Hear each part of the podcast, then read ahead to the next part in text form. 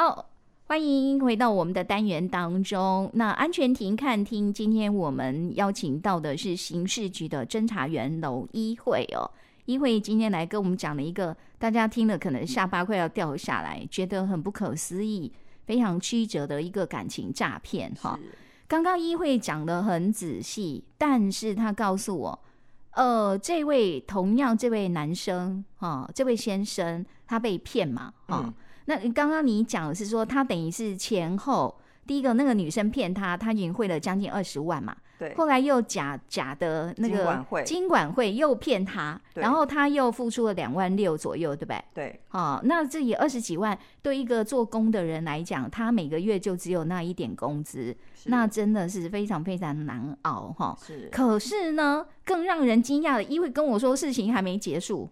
是，他说这是他就是刚刚讲的，才是他一次被骗一次的这个整个情况。对，其中一次，他还有另外一次啊，还有另外一次，因为我就在看他的这整个案件流程嘛，因为我都会想要知道说，被害人在跟诈骗集团的对话过程当中到底是。怎么样会踏入这个陷阱当中？我会很想去了解到底是诈骗人是怎么讲的，他的话术，对，话术是什么？然后我就有看到他跟呃刚刚提到所谓的客服，因为客服就一直催他赶快处理这个所谓的一些费用，催催他。嗯，那被害民众就跟他有回应这个客服说，他其实有点害怕会不会被骗，因为他之前曾经被骗过，已经被骗过一次，而且一样是这种呃类似这种爱情的这种纠纷。然后我看到说，哈，已经被又又被骗一次吗？嗯嗯、我就又去我们的呃系统里面去找，结果真的找到他在呃在半年前吧，就是呃应该说是去年的时候，嗯、其实也相同，就是在网络上面一样是那种交友社团、脸书社团网站，也是认识一个女生，然后两个人就在一样在赖上面聊天，聊天之后呢，其实很快我看那个对话内容，我都觉得哇，如果他真的是一个。很正常的两个人，男生女生交往的话，真的是非常甜蜜，嗯、就是两个人的对话非常非常甜蜜。哦、你是说对方真的对他这个甜言蜜语一直煲汤，这样就对了？对，就是嘘寒早早安、晚安、午安，嘘寒问啊，不是洗澡了没？吃饭了没？就这样。可是听起来蛮日常的啊。对，就是这种日常的对话关系。不是那种什么我什么爱你怎么样？不是，没那么肉麻。也有到后来越来越肉嘛，哦、但前面就是很关心，因为呃，刚.才就是这个被害民众他其实是一个做工的人，所以他有时候会提到说，他可能工作很累，嗯、甚至是做工会有一些受伤，哎呦，那对方就呃赶快就是很暖心的这样安慰他，安慰他，我觉得对他真的非常投入在那个感情里面。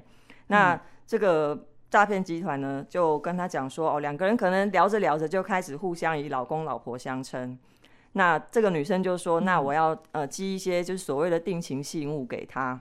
哦，他第一次被骗是说要寄定情信物给他，就是寄什么戒指啦、玉佩啦、传家宝啊之类的这些东西。哎、可是这些东西呢，就叫他去取货的时候就要付钱呐、啊，要付手续费什么之类的，各种什么，反正就是要付费这样子。可是那女生的角色也是，她是在境外吗？比如说他在国外？没有没有没有，不是哦，没有啊。对，那这样寄东西，他不，他就是告诉他说，我现在寄一个很贵重的东西给你。对对对对对。那问题是谁跟他收这个费用啊？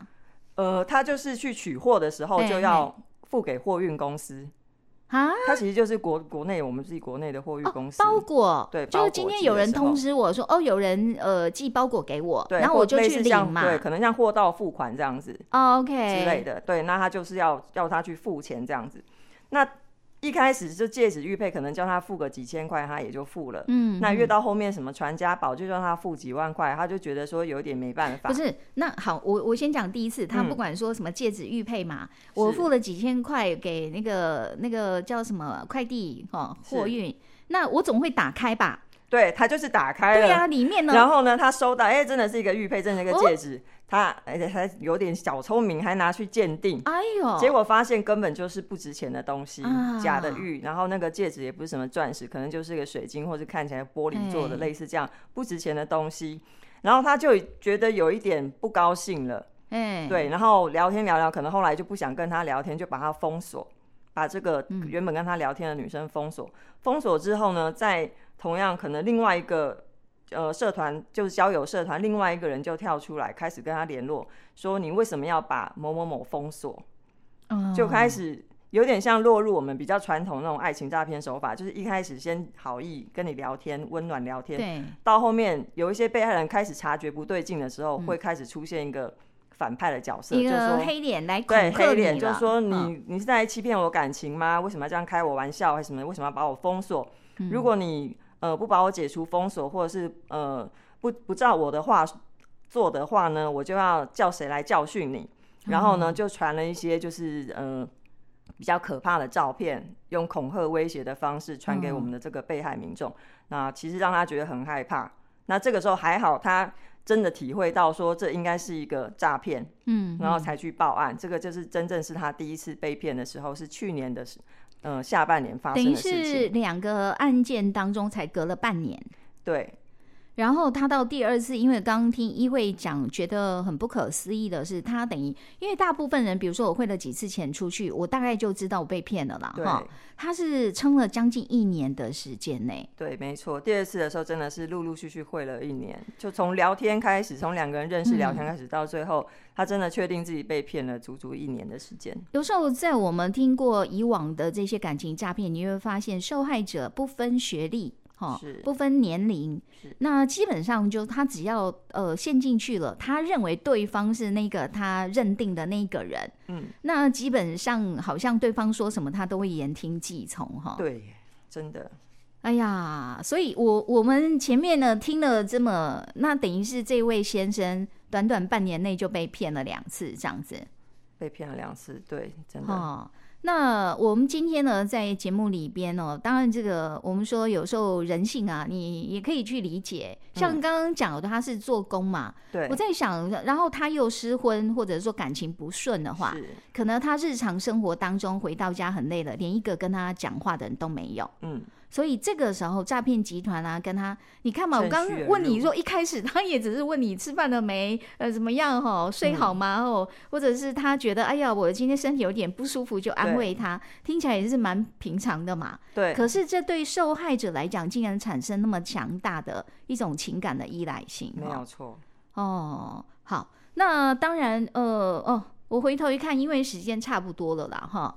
但是我们还是希望跟大家来提醒，因为刚一会讲的是他们他们有一些他的一个惯性啦，对。但是通常关键点来到什么时候，你就应该叮叮叮，那个警报应该响了。你觉得？好，小先跟大家讲一下数据哈。去年的假爱情交友的诈骗件数是一千四百多件，就是我们有记录的，嗯，比一百一十年其实增加了将近超过两成，在这个假爱情交友上面。它虽然不是说占比例很高，嗯，但是它其实仍然是排名前五名的诈骗手法。财损会非常高哦。对，财损有的高的真的是非常惊人，就几百几千万的都有。嗯，那其实像这样的诈骗案例，很多人都是跟网络上面其实都素未谋面、完全没有碰过面的网友去聊天来往。那可能会说，哦，我们转移到什么样的交友网站，或者是说有一些呃要寄包裹给你啦，要寄什么贵重的物品给你。那要提醒大家，就是在聊天的过程当中，第一个你不要透露过多的个人资料，尤其你根本没有见过对方是谁。当然，对方一定会放漂亮的照片啊，帅哥美女的图案的照片。那你不要相信说你正在对话的那个人就是照片里面看到的那个人，通常都不是。对啊，对，你不要，那他可以随便抓嘛。对，不要讲太多个人的资料，嗯，尤其是不要讲太多个人的财务状况，甚至是传送。很多人会传送自己的私密照片。哦，对，这个其实蛮麻烦，因为如果被对方拿到，你到时候又要被勒索一笔，这样，嗯，其实真是蛮痛苦。嗯，那如果说对方在呃聊天的过程当中呢，用各种理由请你去支付一些费用的话，其实真的就要特别谨慎。嗯其实很多案例里面都可以看到，呃，诈骗集团是真的是花招百出，各种理由叫被害民众去付钱。那其实你可以看到，他叫你付钱那些账号，就东一个西一个，根本也不是不知道是谁，就是那些都是人所谓人头账户，每次账号还不一样，对，都不一样，那都是人头账户。嗯。其实这都是非常可疑的一些疑点。那如果说真的碰到这样子的状况的话，一定要赶快停下来，赶快去呃停止，不要再去相信对方说的话。嗯、那可以拨打一六五反诈骗咨询专线去了解一下。那像我们的呃网站或者是 APP，其实都可以去查询所谓的诈骗赖的 ID。或者是网站的网址，如果说是确定它是一个诈骗网站的话，其实我们都会跳出来一些显示。所以如果说有这样子的一个疑问的话，其实可以主动去做一些查证。那对自己来说，其实会比较好的一个方式，就是真的不要轻易相信网络上面所得到的一些资讯。